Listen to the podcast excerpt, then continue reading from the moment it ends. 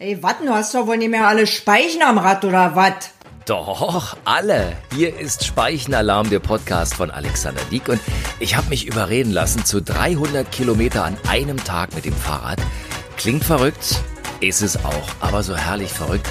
Und hier erzähle ich von meinen Trainingstouren zum Lustmachen für alle Couchsitzer, die auch den Hintern hochkriegen wollen. Total wichtig, gerade jetzt in den Corona-Zeiten. Jeder Kilometer zahlt auf euch ein. Eine Runde auf dem Fahrrad ist der beste Stimmungsauffäller und Depri-Killer. Kommt mit und seht die Welt und vor allem den Frühling jetzt mit den Augen eines Radlers. Hallo, schön, dass ihr wieder reinhört hier bei Speichenalarm. Am Anfang gibt's gleich mal von den Kollegen von Radio 1 eine wunderschöne Denkpause, die ich neulich gehört habe und dabei gedacht, also treffender kann man es nicht auf den Punkt bringen. Und die geht so. Das Leben ist wie ein Fahrrad. Man muss sich vorwärts bewegen, um das Gleichgewicht nicht zu verlieren. Das könnte ja wohl die Überschrift zu all dem hier sein, weil äh, das ist ungefähr genau das, was ich seit Anfang dieses Jahres mache, was mich umtreibt, was mich und mein Leben doch so verändert hat. Ab aufs Fahrrad und nur was für sich tun, das Leben mehr genießen und nebenbei ein paar persönliche Erfolge einheimsen. Und es gibt schon einige Erfolge tatsächlich zu verzeichnen. Also meine Tour sind ja 45 Kilometer. Hin mit der Bahn, zurück mit dem Fahrrad, von der Arbeit nach Hause, so oft es geht. Angefangen mit zwei Stunden zehn schaffe ich es an guten Tagen heute in 1,45 und zwar handgestoppt und hier nicht per App mit ausgerechneten Stand- und Fahrzeiten, sondern wirklich von Tür zu Tür mit allen Ampelstopps.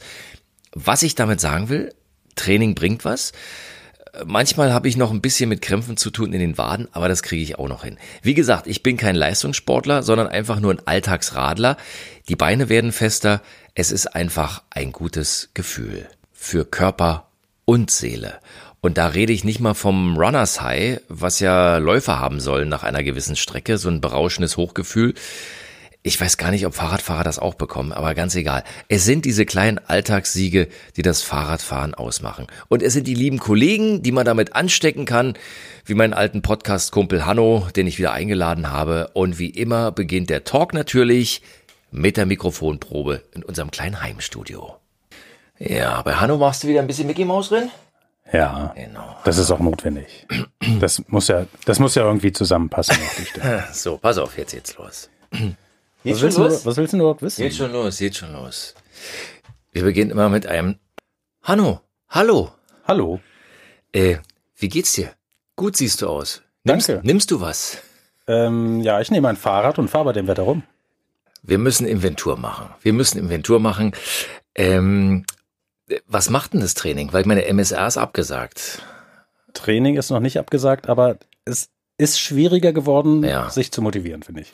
Also, wenn das Wetter so ist, mhm. mit Sonne mhm. und so mhm. weiter, gar kein Problem.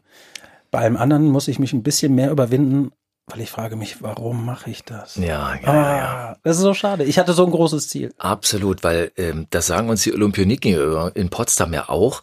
Äh, jetzt, wo die Spiele verschoben sind, ähm, die erste Reaktion war, mach mal erstmal einen Kaffee. Weil so ein bisschen der Druck ist weg irgendwie. Ähm, aber 2021, äh, zieht das schon bei dir oder ist das? Äh nee, das noch, das ist wirklich noch zu weit weg. Aber also es ist auch nicht so, dass ich gar nicht mehr Fahrrad fahre. Und jedes Mal, wenn ich gefahren bin, mm. da hat sich nichts geändert. Jedes Mal, wenn ich fahre, danach gut gemacht. Ich finde es gut, dass ich es gemacht habe. Ich fühle mich besser. Also es lohnt sich noch genauso. Man muss nur in die Puschen kommen. Ja, aber ich, ich bleib dran. Also ich versuche wirklich dran zu bleiben, zu trainieren, um dann nächstes Jahr wirklich topfit zu sein, um nicht äh, mich vor euch, beziehungsweise wie du sagen würdest, hinter, hinter euch mich zu blamieren. Also wenn du jetzt schon anfängst zu trainieren fürs nächste Jahr, hast du dich sowieso blamiert. ähm, Hanno, wie ist das eigentlich? Du bist Raucher. Äh, was macht das Radfahren eigentlich äh, mit dir und den Zigaretten? Rauchst du weniger oder mehr, weil du in den Pausen dann sagst, jetzt muss ich erstmal ein paar durchziehen? Weil ich kann mich erinnern. Was denn für Pausen? Spreewaldmarathon, erste Pause in äh, Kasel-Golzig, ja. die äh, legendäre Freiwillige Feuerwehr. Alle anderen haben ja sich erstmal den Hintern massiert oder und du erstmal schön erstmal paar durchgezogen. Nee, also es ist eindeutig weniger, weil du merkst beim Fahrradfahren, jede Zigarette, die du nicht rauchst, es kommt dir auch, wenn du Sport machst, noch unlogischer vor, sich jetzt irgendwas Komisches in die Lunge zu ziehen. Ja. Nee, also das ist eindeutig weniger und man merkt es auch sofort. Ja, Ganz aufhören, hm. Vorher fahre ich eher mal 300 Kilometer Rad am Stück, bevor ich ganz mit dem Rauchen aufhöre. Fürchte ich. Aber klar, Oh, das oh. lohnt sich und es ist eindeutig weniger. Aber das kennt jeder, der irgendwie dann läuft und Mhm. merkt, nee, hier fehlt mir jetzt irgendwie Lungenvolumen Ja. und du rauchst weniger oder hörst auf und merkst, ey, es geht so viel besser ohne. Ne, Kann aber auch äh, Lungenvolumen fehlen, ohne zu rauchen. Merke ich bei mir. Ja, tut mir leid. Ähm, Hanno, gibt es irgendwas, was du seit unserer letzten Episode gelernt hast auf dem Fahrrad und du gern mit uns äh, teilen möchtest? Wir hatten ja über den äh, ja schon fast krankhaften Ketzen, äh, Kettenputzfimmel gesprochen. Ähm, gibt es da irgendwas anderes, was du uns sagen möchtest? Hm. Also das mit dem Kettenputzfimmel. Mhm. Ja. Nee, fällt mir jetzt im Moment keine Revanche ein, ehrlich gesagt. Mm, Ich habe da was, also bei mir, ich habe was gelernt. Ich war neulich unterwegs äh, und habe gemerkt, ich habe eine tierische Acht drin. Konnte mich aber nicht erinnern, irgendwie irgendwas Achtiges getan zu haben. Und dann gucke ich und sehe, die Felge ist es nicht. Und es war der Reifen und ähm, tatsächlich, der Schlauch hatte sich von innen drin, na gut, wenn du die acht Atüder ständig drauf hast, äh, von innen gerissen und habe mir einen neuen geholt und seitdem führt das Ding wieder spurgerade. Ja gut, das ist noch ein bisschen wichtiger als Fahrradputzen ist, dass das Fahrrad funktioniert. Das, heißt, das, mein Fehler, das hatte ich vergessen zu erwähnen. Tut mir echt leid. Ähm, Thema Klamotten. Hast du Funktionswäsche? Ja. Und- Details Äh, Unterwäsche oder oben drüber? Was, auf was möchtest du nicht verzichten? auf die Funktionswäsche. Nein, also ne, Radlerhose, nicht Ja. nur wegen des Gewebes, Ja. damit er da nicht so schwitzt und damit das schneller wieder ähm, Ja. trocknet. Falls du schwitzt, passiert mir, also ich höre das manchmal von Leuten, die schwitzen beim Fahrradfahren. Ich kenne das vom Freund. ähm, und das Polster liebe ich sehr. Ja. äh, Sattel, auch wenn er gut ist, irgendwann schmerzt es, da hilft das Polster doch total. Ähm, und ich liebe ja die Beinlinge und die Armlinge. Mhm. Ja, weil du fährst los und es ist noch kalt und du brauchst irgendwas, ja, wenn du kalte Knie oder kalte Muskeln hast, das nervt. Und die Beinlinge und Armlinge, wenn es dann wärmer wird oder wenn du auf Mhm. Temperaturen kommst, kannst die zusammenknüllen und trägst am Handgelenk oder du kannst sie so einfach, so klein in den Taschen verstauen. Mein absolutes Lieblingsbekleidungsstück beim Fahrradfahren. Von dir habe ich gelernt, weil vor zwei Wochen war es ja so tierisch kalt morgens, minus sieben, acht Grad. Füße. Ähm, Füße. Füße. Und ich dachte immer, die Dinger wären nur bei Regen gut. Und dann sagst du, nein, die sind auch wirklich bei Kälte gut, diese, diese Füßlinge, die man sich da rummacht. Ja, genau. Also ja. Ne, normalerweise Fahrradschuhe super, Mhm. toll belüftet, wenn du sie einklickst, guten Halt und alles. Aber dies mit dem toll belüftet ist ein Nachteil bei minus sieben Grad oder auch wenn es ein bisschen wärmer ist. Entweder, wie du gesagt hast, nimmst du diesen Regenschutz oder du kaufst dir diese Neopren-Dinger. Die ziehst du über, die sind natürlich, halten besser dicht, sind noch ein bisschen wärmer. Keine Garantie für ganz warme Füße, aber eine Garantie, dass das Leid nicht unnötig groß wird.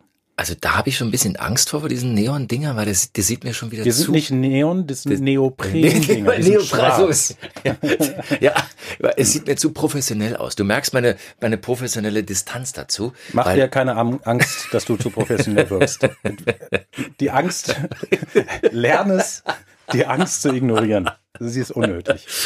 Überhaupt bist du, wenn wir jetzt schon über Klamotten gesprochen haben, bist du so ein Farbentyp bei den Fahrradklamotten, bunt wie so ein Tour de France-Fahrer oder eher gedeckt in den frohen Farben des Herbstes? So wie Eher gedeckt. Ja, okay. Das stimmt. Aber ich muss auch zugeben, ich sehe oft Fahrradklamotten, wo ich denke, super, Mhm. spitzenmäßig. Hm, Es gibt aber oft genug Sachen, die sind mir zu teuer.